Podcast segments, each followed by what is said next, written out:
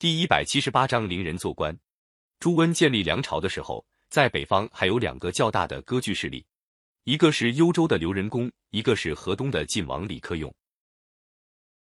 这时候，北方的契丹族开始强大起来，他的首领耶律阿保机统一了契丹的各部，建立政权。公元九百零七年，阿保机带领三十万人马攻入云州，李克用想利用契丹兵力对付朱温，就跟阿保机联络，双方在云州东城见了面，结为兄弟，还约定日子一起攻梁。但是阿保机一回到契丹，看到朱温势大，就反悔了，另外派人跟朱温结成同盟。李克用听到这消息。气得差点昏过去。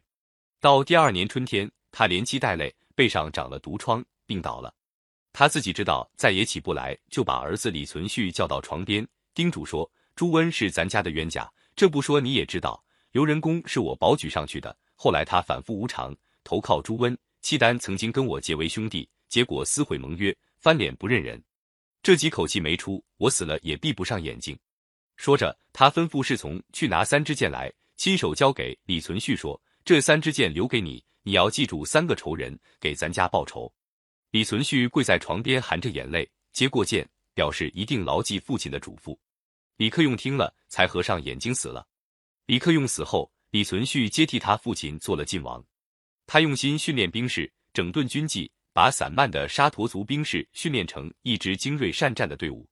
李存勖决心消灭仇人。把他父亲留给他的三支箭十分郑重地供奉在他的家庙里。每次出征的时候，他先派个官员到家庙里把剑取了出来，放在一个精致的丝套套里，带着上阵去打了胜仗，再送回家庙。李存勖出兵跟梁兵进行了几次大战，把朱温率领的五十万大军打得晕头转向，狼狈逃窜。朱温又羞又气，发病死了。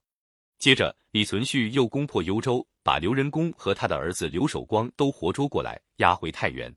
公元九百一十六年，耶律阿保机即位称帝。过了五年，派兵南下，李存勖亲自出兵，大破契丹兵，把阿保机赶回北边去了。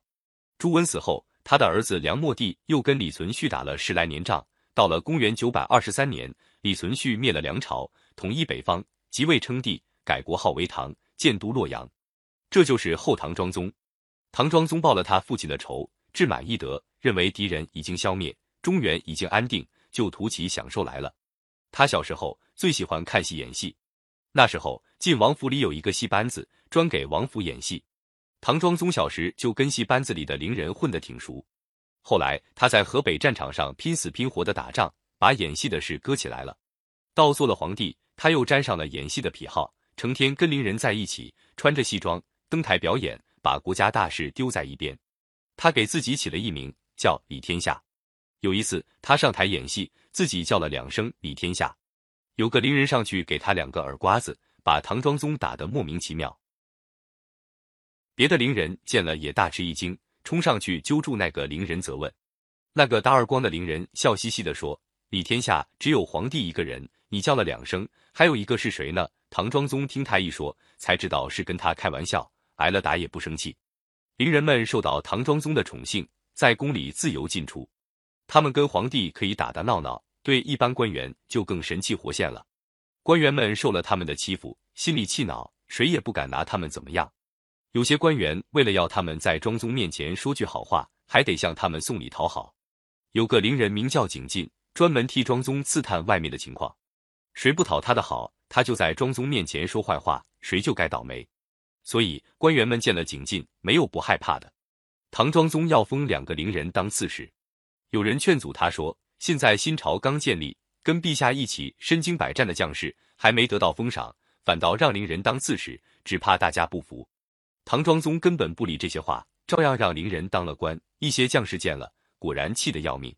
不出几年，后府朝廷内部先乱了起来，大将郭崇韬被害，另一个大将李嗣源也被猜忌，差点丧了命。李嗣源受到将士的拥戴，决定反对唐庄宗。他带兵打进汴京，准备自立为皇帝。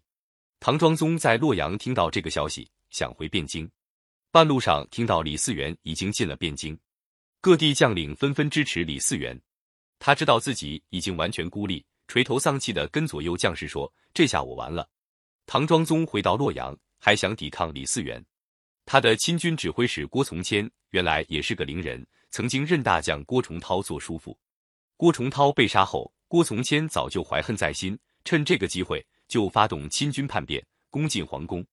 唐庄宗想抵抗也来不及，被一支流箭射中，丧了命。李嗣源接替唐庄宗做了后唐皇帝，这就是唐明宗。